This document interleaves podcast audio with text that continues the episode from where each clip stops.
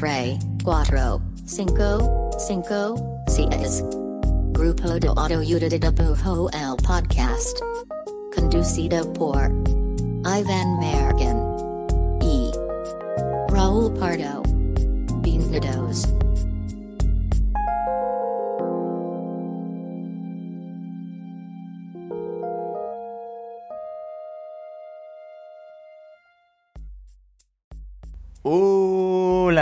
Este es el podcast del grupo de autoayuda de dibujo. Mi nombre es Iván Mallorquín y me encuentro aquí al lado de el, el Taylor Swift de Jalisco. Raúl Pardo, que abarrota cualquier estadio y, y atasca cualquier sistema de boletaje. ¿Cómo estás? Ticketmaster, no me cuques. No, No, no te me metas, provoques. no me provoques. Es lo que quería decir. Sí.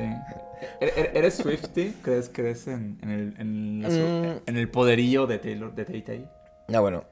Creo que objetivamente tiene mucho poder. Sí, Tay Tay. sí, es- real, ¿no? Es real. Sí, este, no me considero un Swifty, pero como que mucha gente que no es Swifty es como hater de Taylor Swift. Yo no soy, a mí sí me gusta. Me gusta su música, me gusta cómo escribe, pero me gusta más como su lado más contricero. Quizá, o sea, o sea, O como sea, que- lo old school, cabrón. ¿no? Ajá, más old school. Y se me hace chida. Creo que ella como, como celebridad, como que ni, ni X, como que ni, ni soy un mega fan, ni le tiro hate. Su música sí me gusta. ¿Tú? Sí, o sea, yo no, no me considero Swifty porque no, no sé lo suficiente como para decir eso. Digamos que soy Swifty friendly. Anda, Y yo estoy bien con Swiftie eso. friendly. Porque aparte tiene, ella, tiene, ella tiene grandes... Swiftie friendly, como si fueran este podcast mascotas. Es Swifty friendly. Este, de hecho, ella tiene grandes collabs, güey. El año pasado. Bueno, de hecho, creo que en la pandemia sacó como.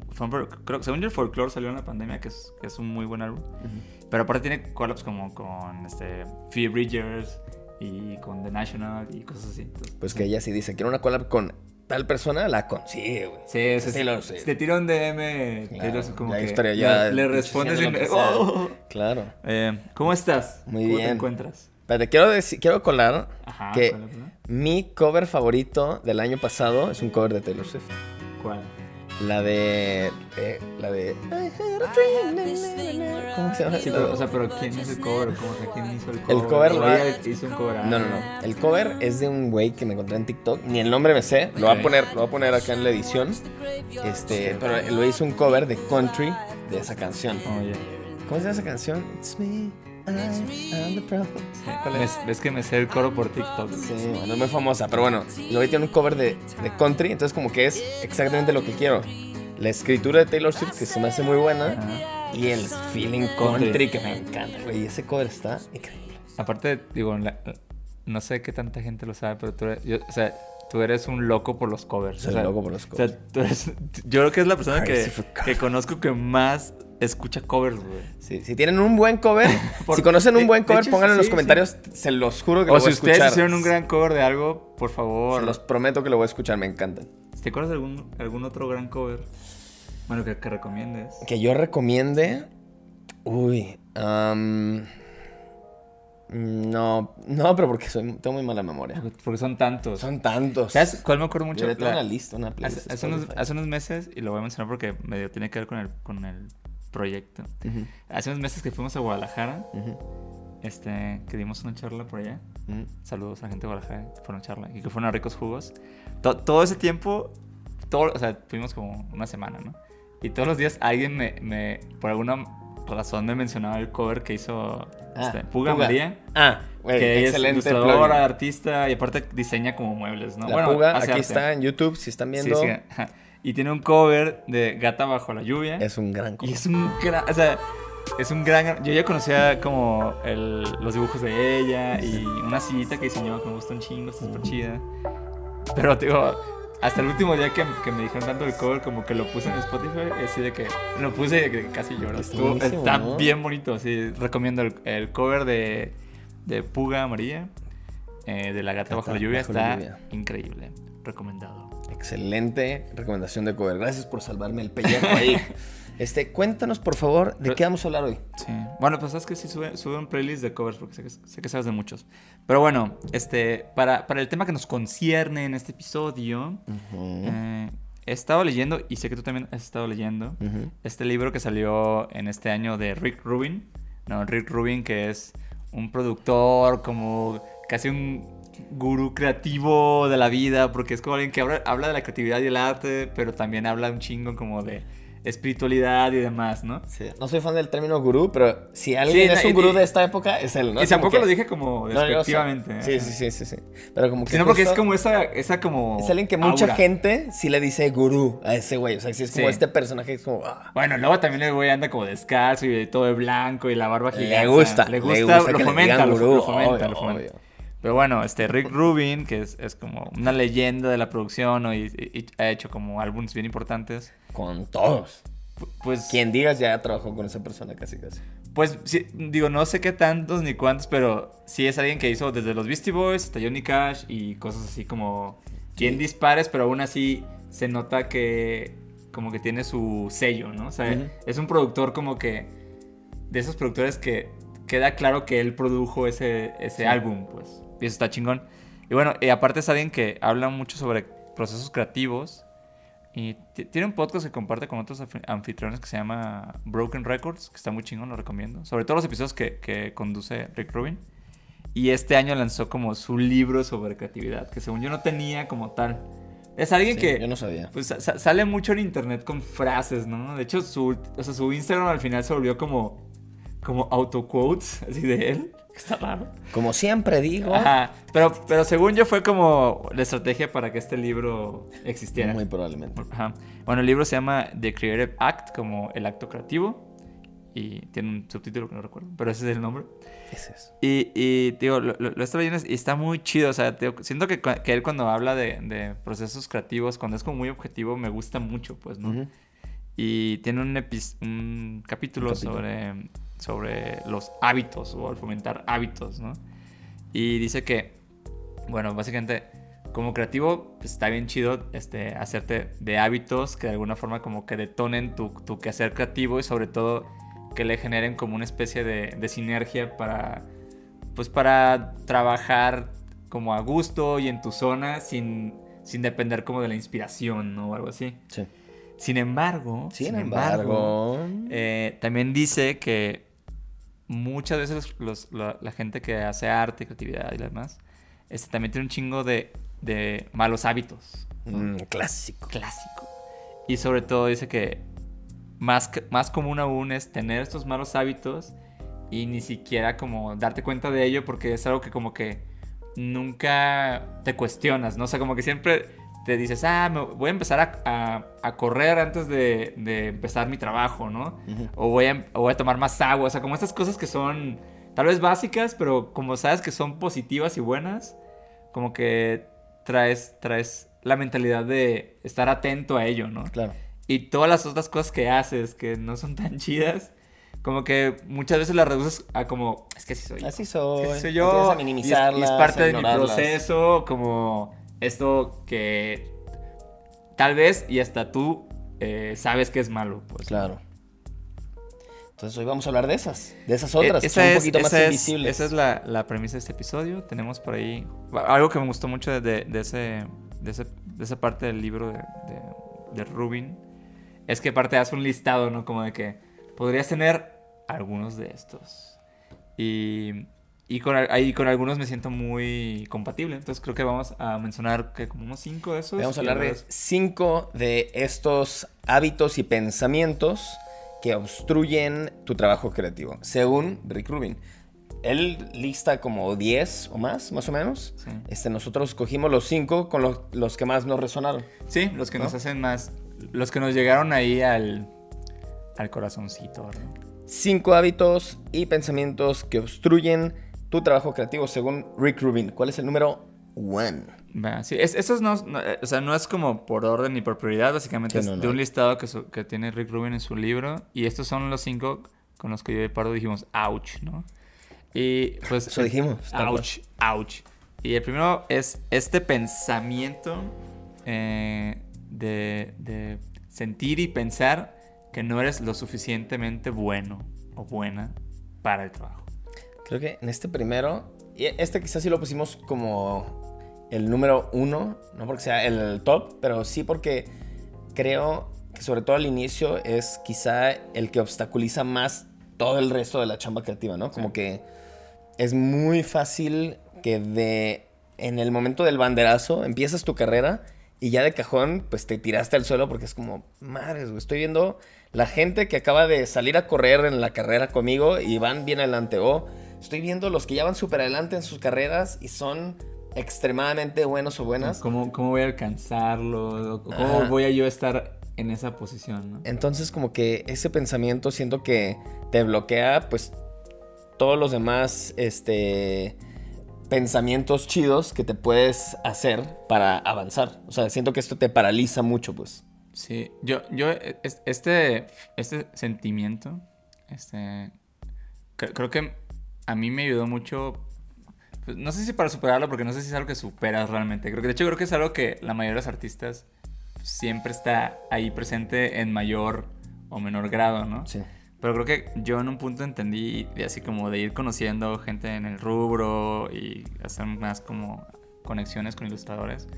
Es que la verdad es bien raro que no se siente así. Entonces, eso, esto es como un, un sentir que tiene la mayoría de la gente que, que, que hace arte o cosas creativas.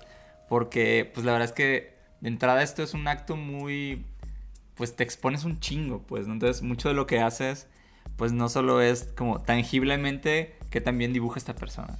Sí. Sino es como, güey, o sea, va, te muestro esto, tal vez este, alguien ve la técnica, pero dices, güey, pero no dice nada. O sea, sientes que estás mostrando tanto de ti en una cosita que es, es bien difícil no sentirte no suficiente. Pues.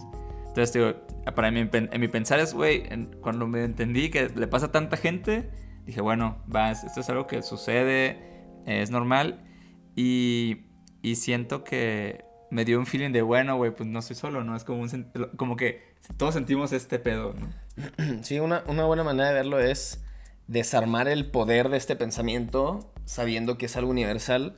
Y otra manera también en la que le puedes quitar poder o como reenfocar ese pensamiento es si, si piensas en tu trabajo y lo pones enfrente de ti, este, literal o conceptualmente, así como piensas en tu chamba y, dices como, no más, que no soy suficientemente bueno porque lo podría criticar así, ya está, ya está, como que trata de darle la vuelta de, a ver, ¿qué es como lo que más criticarías de tu trabajo específicamente? Y entonces como quizá, ¿cómo puedes mejorar eso? Y entonces como, va, pues sabes qué, creo que no soy suficientemente bueno, es muy ambiguo y es muy ojete, ¿no? Como que es muy duro contra, contra ti mismo o misma. Entonces, mejor dices como, híjole, creo que no soy suficientemente bueno o buena porque no sé contar bien chido historias. Ah, no mames, ¿cómo puedo aprender a contar mejor historias? Ah, no soy suficientemente bueno porque mi técnica, híjole, veo las de los demás y la mía todavía está muy, muy burda. Va, ¿cómo, qué practico para tener mejor técnica, no? Entonces como que ya lo pasas de algo, un sentimiento muy general a algo más específico que sí puedes accionar al respecto. Sí, también me gusta mucho este, este como tip que, que da Austin Kleon como en uno de sus libros, no me en cuál, pero de los que tiene. Este, que es, que es como este, este trip de, ah, güey, pues a veces cuando te sientes así, está chido tal vez tener evidencias de cuando hiciste algo chido. O cuando alguien te dijo, güey, realmente tu trabajo me gusta o es muy bueno, porque a veces sentimos así porque sentimos que a nadie más le puede gustar lo que hacemos o que nadie más va a conectar con lo que hacemos o que a nadie le importa lo que hacemos. Entonces está esta cosa, no me acuerdo bien el nombre, pero se llama como... El folder de buena onda. El folder de sentirse bien o el, el folder de... No me acuerdo, es como de elogios, algo así. Entonces, solo lo que dice es como, güey, cada vez que tengas que resulta que esa, ese ilustrador que admiras te mandó buena onda por Instagram. O cuando te acuerdas que una vez, este, conseguiste ese trabajo bien cabrón. O sea, como esas como cosas que dijiste, güey, qué cabrón que, que lo hice. Como, guárdalas como evidencias. O sea, guárdalas como un screenshot de que te siguió alguien que quieres un Sí, literal, puede ser así o así. O sea, guárdalos en un folder en tu compu y cuando te estés bajoneado, abre las evidencias y, y recuerda, güey, que ya fuiste capaz del trabajo, ¿no? Entonces, eres, eres, suficientemente bueno porque hay evidencia de ello. Ese, ese, ese es de las que me gusta mucho de Cleon porque como que no he visto otra propuesta así de... Pues tal locochona, ¿no? Es una idea muy inusual. Sí, pero, pero- si lo caja. piensas. pero- ajá, sí, pero si lo piensas chido, o sea, lo que me gusta es que usualmente nos enfocamos en lo malo, güey. O sea, y sobre todo en, en el internet. O sea, sí, sí. No, o sea, como se nos olvida que, güey, tal vez alguien que nomás le dio corazoncito, lo, tal vez fue como, güey, sí le gustó. O sea, no fue solo de que. No fue Un trámite de. el- sí. Ajá. Entonces, como que. ah, luego, pues, güey, o sea, lo que veo es que si 100 personas de verdad les gustó lo que hiciste, pues, está bien chingón. O sea, hay Ok. 100 personas que le gusta. O sea, es un, es un número. En Instagram es un número chiquito, pero en la vida real está chido. Sí. Sí, nos concentramos en lo malo y nos concentramos mucho en el... En, en cuando no hay nada. O sea, como que nos Exacto. concentramos mucho en el... ¡ah! Por eso, fa- la, en, la falta en de los malos acción. resultados. Sí. pues. O, o si alguien te tira un comment gacho, pero llevas meses que la gente te dice que está lindo. esas cosas, ¿Sabes? Como, creo que en general es, es, es mucho una técnica de, de enfocarte en lo bueno, pues. Como. Sí. Está esa canción. Me acuerdo de una canción que dice como, como alejarte de lo que hace mal y acercarte como a lo que te da como tranquilidad. Creo Gran canción. Creo en ello, ¿no? Yo también, yo también, yo creo en es una rola de fin del mundo, recomiendo. Entonces, si piensas que no eres lo suficientemente bueno o lo suficientemente buena, este, primero que nada, desarma un poquito el, el poder de ese pensamiento, sabiendo que la mayoría nos sentimos así en cierto grado. En segunda, pues trata de que no sea como, o sea, que no te califiques y te encasilles en ser malo o ser mala y trata de ver como qué cosas específicas podrías mejorar y así le das tantito la vuelta. Y por último, una buena herramienta es esta de tener como tu folder de cosas buena onda que te han tirado, clientes que lograste, el proyecto que terminaste, así, lo que sea que en su momento te haya dado un, un buen sentimiento sobre tu trabajo y pues, visítalo cuando sea necesario. Sí, ver, dale. Pues no le puedes dar like porque es un folder, pero. mar- márcalo, márcalo en un color lindo en- Claro, en, tu Mac. así. te- Tenlo en, tu, eh, tenlo en el escritorio de la compu, que sea así como súper accesible. Sí. Pero bueno, pasamos al número 2. Tener metas tan ambiciosas que no puedes empezar, que te quedas trabajo, trabado. Este, creo que esta es muy común, esta me, me resuena mucho y este, y tiene que ver como con este sentimiento de, de sentirte abrumado o abrumada, porque es como, es que quiero hacer una expo con 10 pinturas y una serie de grabados, y este, pero también que salga como cierto video que voy a grabar sobre la idea de la expo, y es como, está perrísimo, y está bien chido tener como un, un motor este, ambicioso, pero si eso, si el tener ese proyecto, sea el que sea, tan grande, te lleva a tener como parálisis por análisis y como que sacarle, pues te juega en contra ser tan ambicioso o tan ambiciosa, ¿no?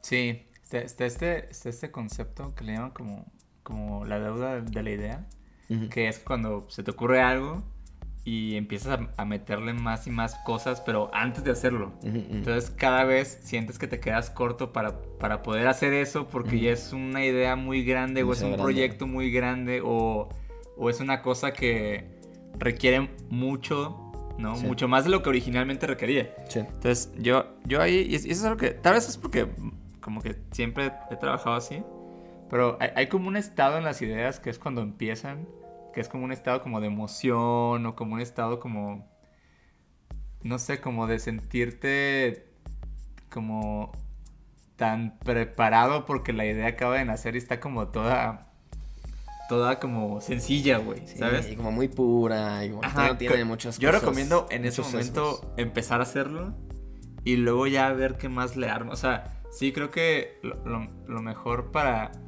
O sea, lo mejor para evitar tener metas tan ambiciosas que no puedes empezar es, es darle, como darle a esa cosa antes de que se vuelva ambiciosa. O sea, porque Sí. eh, eh, eh, ese, ese como crecer de, de- de la ambición en el sentido de las ideas, Ujú. pues la verdad es que es, es paulatino. O sea, va, va- se va poniendo más grande porque se te ocurren más cosas, conoces más gente, conoces tecnologías o herramientas. Sí. Pero la verdad es que casi siempre cuando recién empiezan las, las ideas o cuando están muy frescas, como la idea en sí, o sea, como de qué se trata, en ese estado probablemente es muy viable de hacer casi siempre. Sí. Entonces, para mí, o sea, mi recomendación sobre eso es, güey, hazlo hazlo en cuanto se te ocurra o lo más fresco que puedas y, y se va a sentir más sencillo y más ligero y no te va, no te va como, como abrumar, pues, ¿no?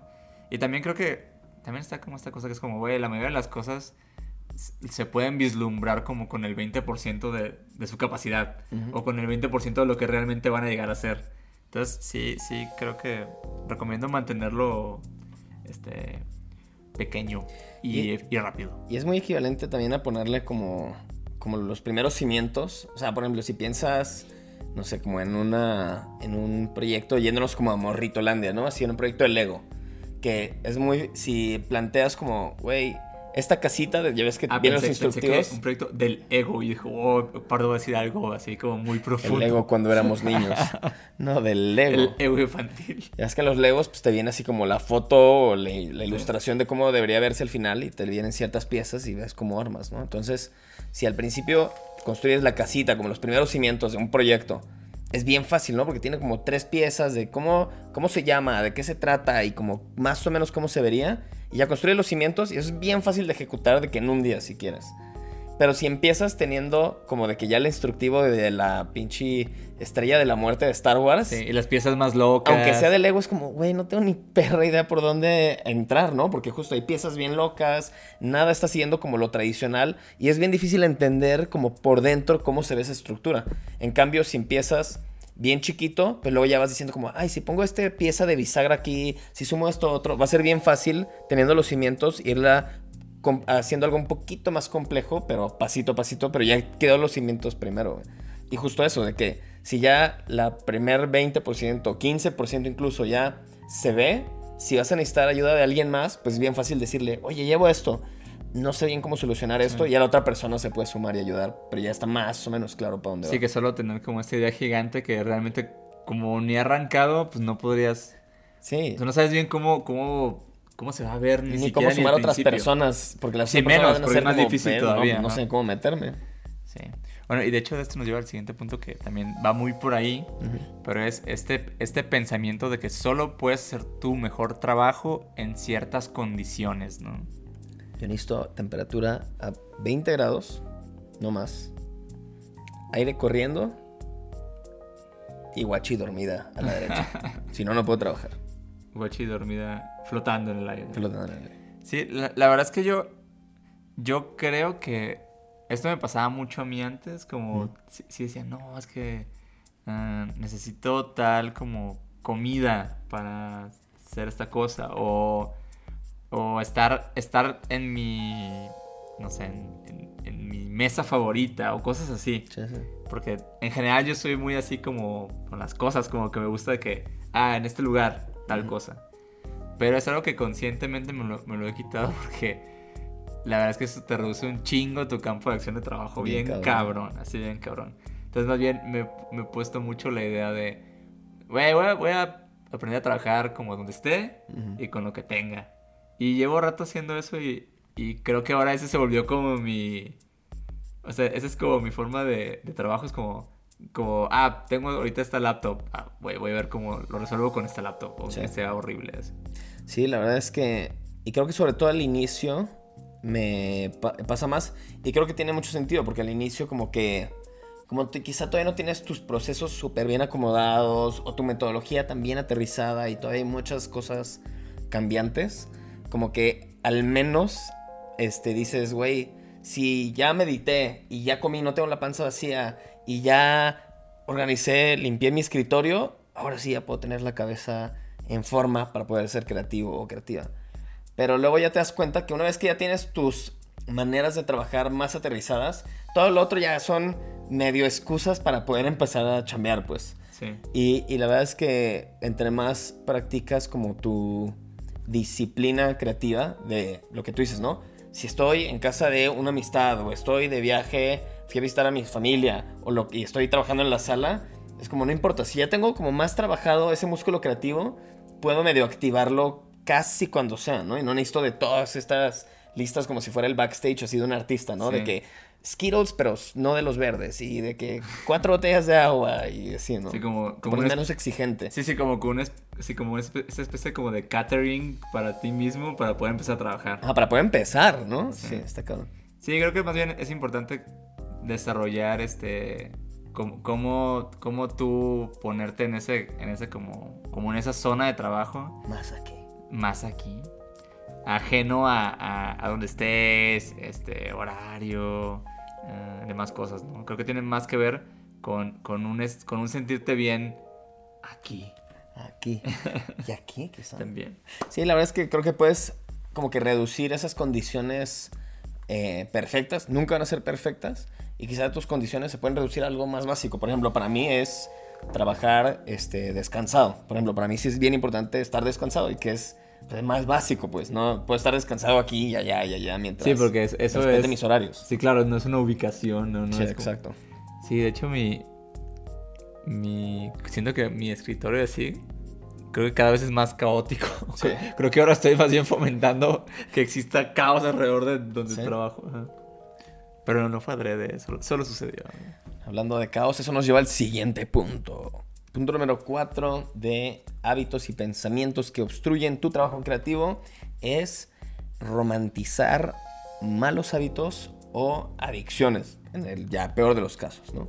Justo esto viene, igual creo, creo, no sé, pero me da la impresión que con las décadas se ha ido como que bajando tantito esa romantización, pero sigue muy presente en el mundo creativo y artístico, sobre todo cuando se habla de arte, ¿no?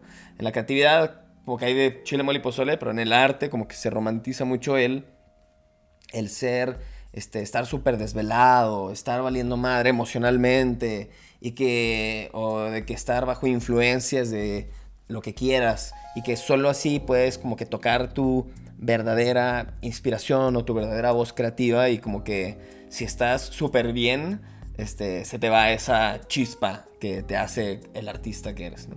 Sí, claro, o sea, sí, esa, esa, esa idea de, de, de crear como bajo como tormento, ¿no? O sea, como Sí. crear realmente arte genial bajo condiciones tormentuosas, este, o, o, o como hábitos que no son, que ya sabes que, no, que son buenos para ti. Sí. Este, pues, la verdad es que eso sí, para mí sí es como, este, red flag. O sea, no, no, no, no, nunca, nunca va a llevar realmente algo mejor de lo que haces, ¿no? O sea, sí es, sí es una idea que sí me parece caduca, como, el güey, tienes que pasarlo bien mal para, para que pa- aparezca algo chingón o transmitas algo chingón eh, en lo que estás haciendo. O sea, la verdad es que eso sí creo que eh, sí es un no, no. No, no. Y la verdad es que creo que es, es muchas veces como una mala interpretación como de causalidad, de que, ah, no, pues Van Gogh estaba tan deprimido que hizo arte hermoso y es como, no, pues más bien es como, qué, qué perro, qué chido los casos en el que alguien en una condición muy, este, desfavorable, sea la que sea la circunstancia, logró así tener un output creativo y artístico súper chingón, ¿no? O sea, eso es como de, de admirar, qué chingón, pero no significa que tienes que estar en ese punto para lograr eso, pues. Sí, de acuerdo. Y muchas de las cosas que tocas, por ejemplo, a mí, cuando estoy triste, por lo que sea, pues me sirve mucho ha- hacer este, pues como que desfogarme, ¿no? Haciendo cosas este, artísticas. Pero como que también con el tiempo logras ver como de qué manera, como que el estar triste te ayuda a como que darle en el grano, este, ¿cómo se dice? En el, así como atinarle, darle en el, ¿cómo se dice? En el pinche, cuando tiras una flecha. ¿Llevar güey. blanco? En el blanco, güey. A ciertas emociones. Pero, pues también no estando triste, pero habiendo experimentado tristeza en algún punto, pues luego puedes como que tratar de llegar a esas emociones otra vez, ¿no? O a tratar de, baja- de llegar a esas bajadas creativas sobre esas emociones sin tener que estar triste todo el tiempo. Sí, es que, es, que, ajá, es que una, una cosa es sentirte de cierta forma y, y estando en ese estado generar este, alguna salida creativa.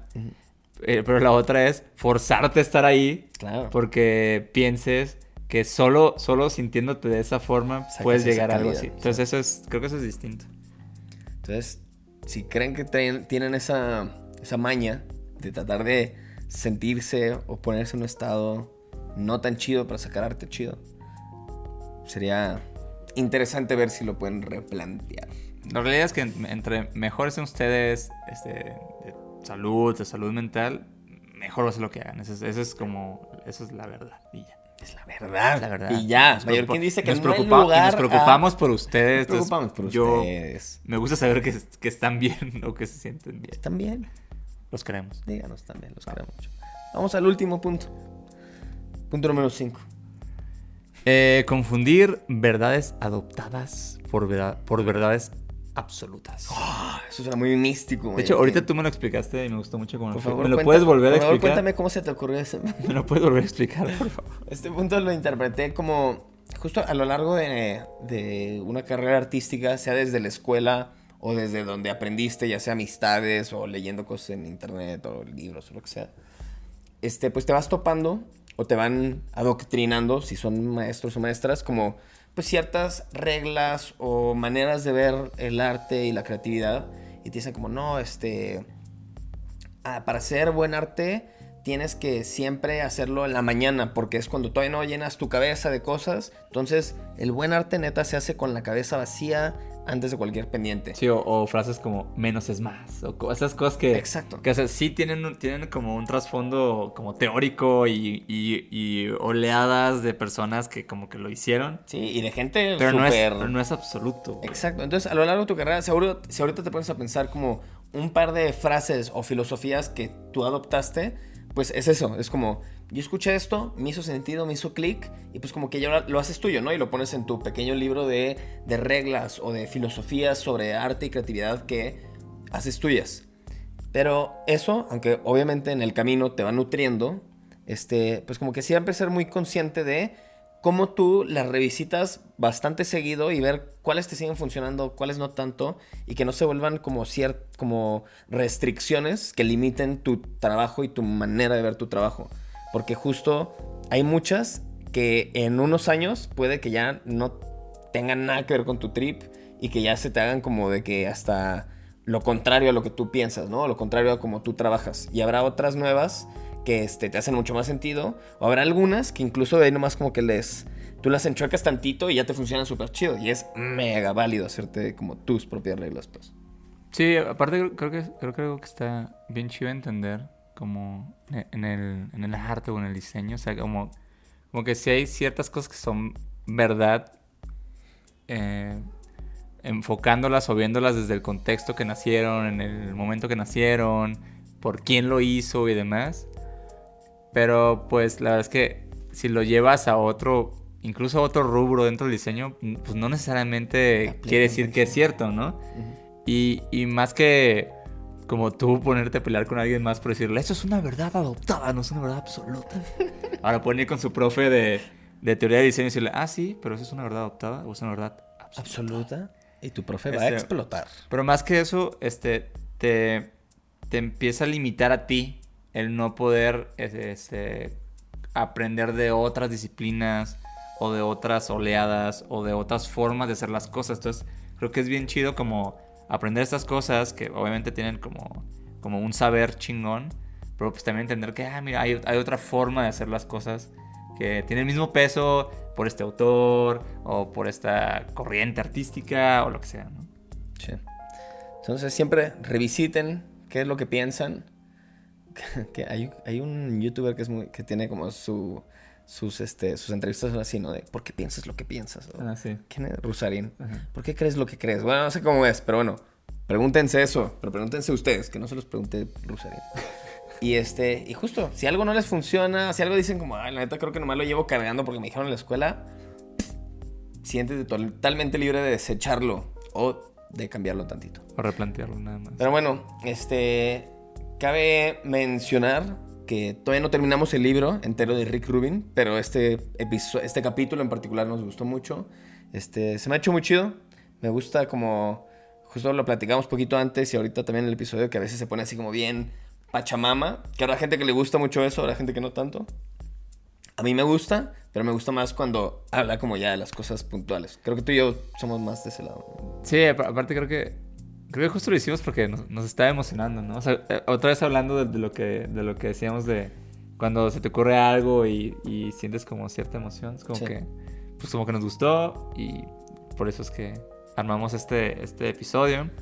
A lo mejor al final este el libro así tiene un final horrible y Rick Rubin sugiere cosas espantosas. Así que les recomendamos este primer porcentaje del libro, Es no- bueno. No podemos hablar del resto, no lo hemos leído. Voy a la mitad y es bueno. Este, pero bueno, pasamos a nuestra última parte del episodio.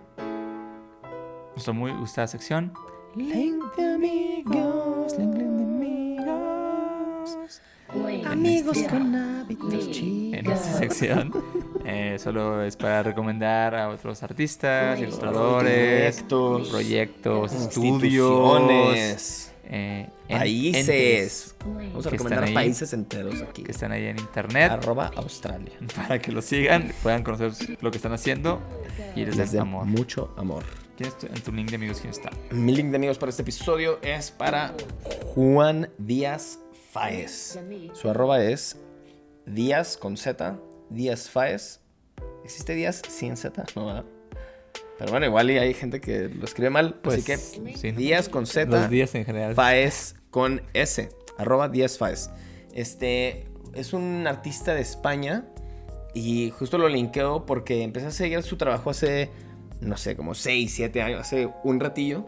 Y me encantaba porque tiene como un personaje o como... Tiene una carita, así lo voy a decir. Tiene una carita súper sencilla que aplica como de mil maneras diferentes. Haz cuenta, si fuera un chef, como que tiene ese ingredien- ingrediente que es muy suyo y todo el tiempo mezcla diferentes ingredientes. Entonces como que su trabajo estéticamente es muy, muy reconocible, pero siempre hay variaciones, aunque sea como la misma carita o variaciones de la carita. Si no lo entienden y están en YouTube, aquí están viendo su trabajo. Si están en audio, chequen su Instagram, arroba Díaz Faez. Me gusta un chingo su trabajo. Tiene muchas salidas diferentes, este, muchos medios, en madera, en pintura, en graffiti, y se me hace muy chulo. Es muy chido. ¿Para quién es tu link de amigos? Va, y mi link de amigos va para Cristal Sant. Ella es una ilustradora y tatuadora, eh, artista de Culiacán, Sinaloa. Sinaloa.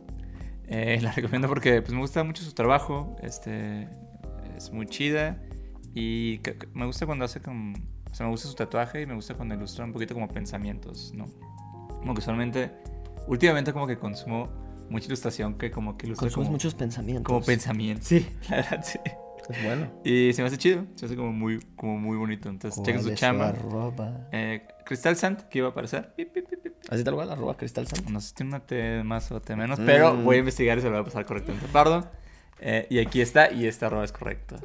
Eh, pero bueno, eh, recomiendo. Muy bien. Espero que les haya gustado este episodio. Nos vemos la próxima semana. Y cuídense mucho. Y para cuando salga esto, si están en el hemisferio norte, nos estamos muriendo de calor. Así que espero que se hidraten muy bien. Team Calor. No, no. Adiós. Te voy a censurar. Nos vemos la semana Nos que vemos la. Bye, próxima bye. semana. Bye, bye. Ayuda de dibujo. Na, na, na, na, na, na, na.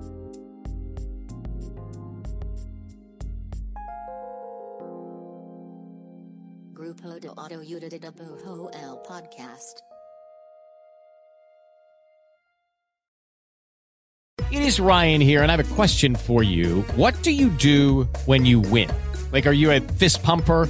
A woohooer, a hand clapper, a high fiver. I kind of like the high five, but if you want to hone in on those winning moves, check out Chumba Casino. At chumbacasino.com, choose from hundreds of social casino style games for your chance to redeem serious cash prizes. There are new game releases weekly, plus free daily bonuses. So don't wait. Start having the most fun ever at chumbacasino.com. No purchase necessary. Group. Void were prohibited by law. See terms and conditions. 18 plus.